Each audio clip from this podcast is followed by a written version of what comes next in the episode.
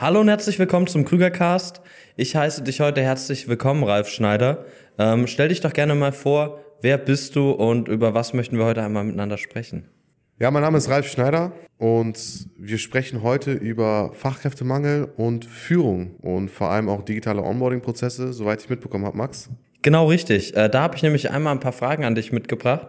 Und zwar, du hast ja als ähm, Fachkraft begonnen, selber dich dann in den letzten Jahren ähm, hochgearbeitet, hast einfach da immer deinen Ehrgeiz bewiesen und hast auch an Strukturen und Prozessen gefeilt, die dann auch dafür gesorgt haben, dass du jetzt auch dein eigenes Team leitest genau. und vor allem auch ähm, in der Teamleitung ja auch immer wieder dafür verantwortlich bist, wenn neue Mitarbeiter aus anderen Abteilungen ähm, in deine Abteilung wechseln, einfach aufgrund des Wachstums dass du dort natürlich auch die Mitarbeiter anlernst. Und wie gelingt dir das, dass deine Mitarbeiter dann relativ schnell auf Flughöhe sind? Was hast du da so in den letzten Jahren als wichtigste Learnings mitgenommen und vielleicht auch selber mit ausgebaut? Also am Anfang muss ich tatsächlich sagen, es ist mir gar nicht gelungen. Ähm, jeder Mensch macht Fehler, aber dann habe ich gemerkt, okay, woran liegt es, dass es nicht mir irgendwie nicht gelungen ist, meine Mitarbeiter ordentlich anzulernen und vor allem gewisse Selbstverständlichkeiten den Mitarbeitern mitzugeben. Und zwar lag das halt primär daran, dass ich keine Einführung wirklich hatte und dachte, okay, ich muss ihnen einfach das mitgeben, was ich kann und dann wird's schon irgendwie. Und dann habe ich darauf mich bezogen, digitale Onboarding-Prozesse im Endeffekt ähm, einzuleiten, auch bei der Geschäftsführung quasi durchzusetzen, um dann die Mitarbeiter einheitlich zu schulen, sodass jeder genau denselben Stand nach einem bestimmten äh, Zeitraum hat, in dem er halt quasi in meiner Abteilung ist. Und dann halt ganz klar war, okay, was kann er und was kann er noch nicht. Und somit quasi die Einarbeitung sehr, sehr smooth und einfach erfolgte mhm. und ich äh, dementsprechend auch viel, viel weniger Zeit aufwenden musste, um im Endeffekt die Mitarbeiter anzulernen. Mhm. Man hat ja sowieso sehr, sehr viel Zeit, wenn man gerade neue Mitarbeiter bekommt, die man in sie investieren muss.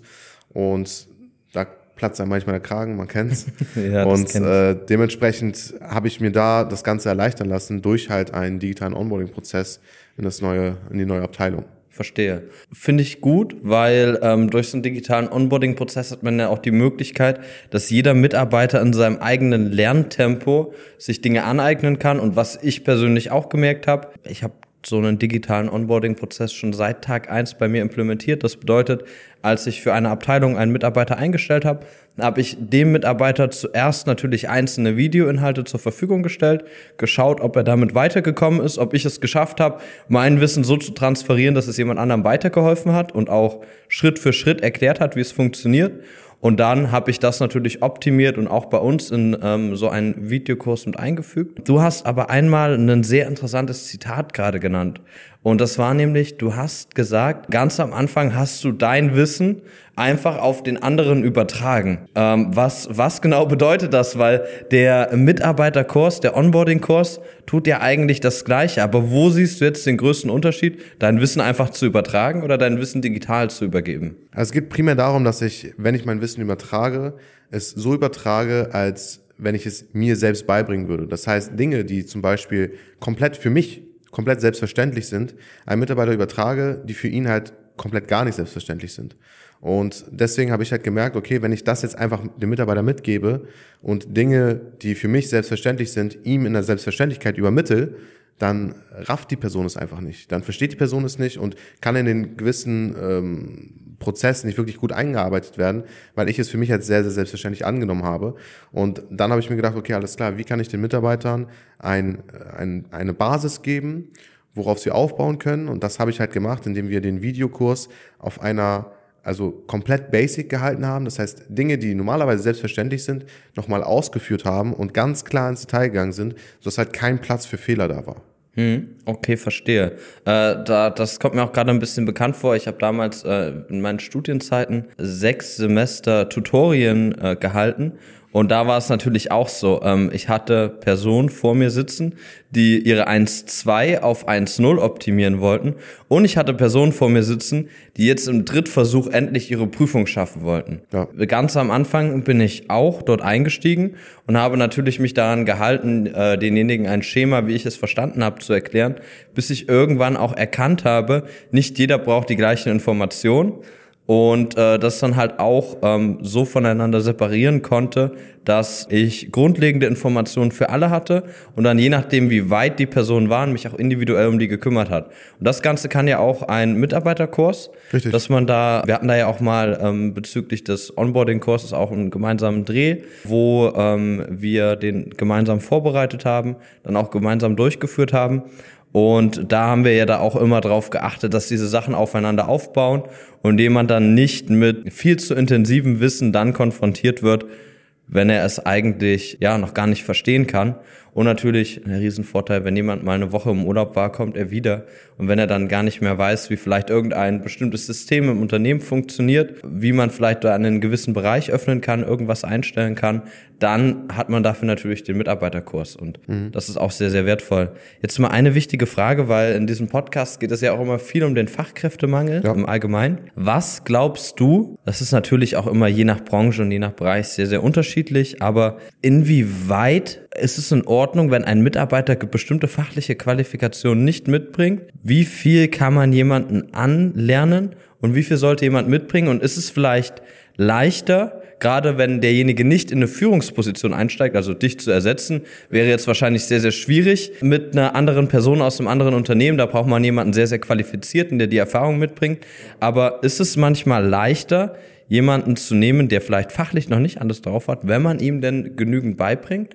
Oder wie rum würdest du es empfehlen? Ja, ich denke, das Fachliche, was die Person mitbringen muss, ist eigentlich gar nicht so wirklich relevant. Ich glaube, wenn du einen, einen guten Prozess hast für dein Onboarding und die Dinge systematisierst, äh, systematisierst und deinen Mitarbeitern mitgeben kannst, und das alles aufeinander aufgebaut ist und vor allem du halt auch Basic und Advanced Level hast in deinem, in deinem Onboarding-Kurs, dass du dann halt Leute sehr, sehr schnell auf ein gutes Level bringen kannst und es teilweise sogar besser ist, wenn sie wenig Erfahrung haben, weil dann lernen sie es von der Pike auf richtig, als dass sie in irgendeiner Weise schon mal Vorerfahrungen in irgendeinem bestimmten Bereich hatten, ähm, es quasi vom anderen Unternehmen falsch kennen und dann bei dir auch falsch anwenden. Weißt du da, wo ich, wo ich da diesen Punkt sehe? Mhm. Okay, verstehe. Und wenn wir jetzt das Thema auch einmal besprechen, kommt wahrscheinlich noch eine letzte Frage bei jedem Zuhörer auf. Geht da nicht das Persönliche verloren? Nein. Also ich baue immer sehr, sehr viele persönliche Einheiten mit in die Mitarbeiterausbildung ein. Das heißt, okay, das Onboarding ist ein bisschen unpersönlich, dadurch, dass man es quasi in einem Kurs hat, es systematisiert, man bestimmte Anleitungen und so weiter und so fort dem äh, jeweiligen mitgibt. Aber die Einarbeitung bleibt ja trotz alledem da. Das heißt, die persönliche Komponente bleibt immer da und ich muss immer trotzdem noch Zeit investieren für meine Mitarbeiter.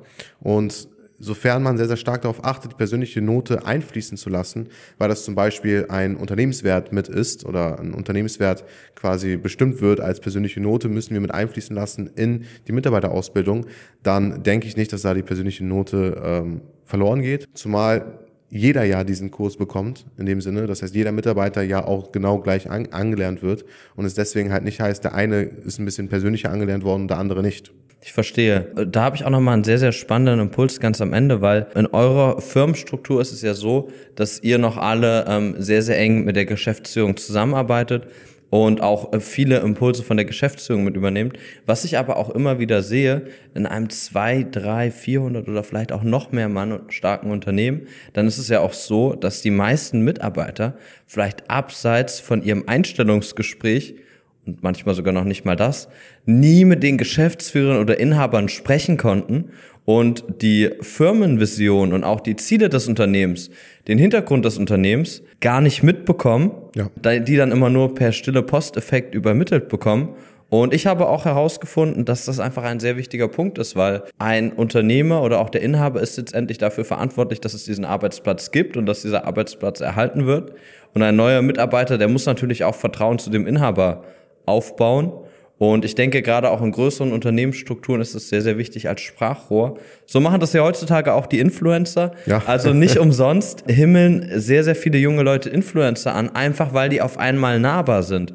Weil sie pro Woche zwei Videos veröffentlichen, das geht zehn Minuten Und da erzählen sie etwas über sich, über bestimmte Themen und auf einmal hat man das Gefühl, den persönlich zu kennen, obwohl derjenige natürlich nicht weiß, für wen er das Ganze gerade aufnimmt, außer natürlich für Niklas hinter der Kamera. Und äh, in dem Zusammenhang kann das halt auch ein riesen Vorteil sein. Würdest du mir da zustimmen? Zu 100 Prozent. Also ich glaube, dass das ein sehr, sehr wichtiger Punkt ist, den du da gerade erwähnt hast, Max. Die Personen haben halt die Möglichkeit, dem Geschäftsführer teilweise, also haben dann halt quasi nur den Bezug zum Geschäftsführer. Und deswegen kann man halt nicht nur bestimmte Prozesse mit implementieren für das Onboarding und so weiter und so fort, was man wissen muss, was man lernen muss ähm, und was man können muss, sondern so ein bisschen den Hintergrund, die, die Historie des Unternehmens kann man dadurch halt auch sehr, sehr gut an die Mitarbeiter herantreten, sodass jeder einzelne Mitarbeiter die Historie auch weiter verkörpert, weil sonst geht das irgendwann bei den Mitarbeitern unter, unter und unter und dementsprechend hat vielleicht irgendwann mal der Geschäftsführer eine Unternehmensvision oder eine Unternehmenskultur Kultur aufgesetzt. Die wurde aber nach dem hundertsten Mitarbeiter zum Beispiel gar nicht mehr adaptiert und aufgenommen und dementsprechend geht die dann halt immer verloren und wird immer schwächer und schwächer und schwächer. Und ich denke, zu Erhalt, äh, zum Erhalt der Unternehmenskultur und der Unter Unternehmensvision ist es extrem, extrem wichtig, dass man da sowas halt auch digitalisiert und dann halt auch nochmal klar definiert. 100 mhm. Prozent. Ja, verstehe. Vielen Dank auch für das Feedback. Ich freue mich auf jeden Fall, dass du die merkbaren Unterschiede des äh, digitalen Onboardings so für dich auch festgestellt hast. Bist ja eh auch ein Mensch, der sehr analytisch ist. Nicht umsonst kümmerst du dich ja auch um die Ausweitung des ERP-Systems, sei es bei dir, aber halt auch bei Partnerunternehmen von euch. Und ja, schon mal vielen Dank für deine Zeit. Sehr gerne, Max. Ich danke dir. Wenn für jemanden, der hier zuhört, so ein digitaler Onboarding-Kurs interessant ist, dann gerne auch einmal ähm, über die Homepage melden. Das ist grundsätzlich ein Thema, was wir hauptsächlich mit unseren Bestandskunden angehen, weil es dafür umso wichtiger ist, dass wir natürlich unsere Partner erstmal über eine längere Zeit kennengelernt haben, weil wir müssen als externer Berater verstehen, wie sieht es im Unternehmen aus, wie sind die Strukturen und wer ist überhaupt der Wunschmitarbeiter und gerade bei unseren langjährigen Partnern unterstützen wir dann dabei natürlich bei einzelnen Stellen auch zu schauen, wie kann man den Fachkräftemangel bestmöglich umgehen, indem man verschiedene Qualifikationen durch interne Onboardings abbildet.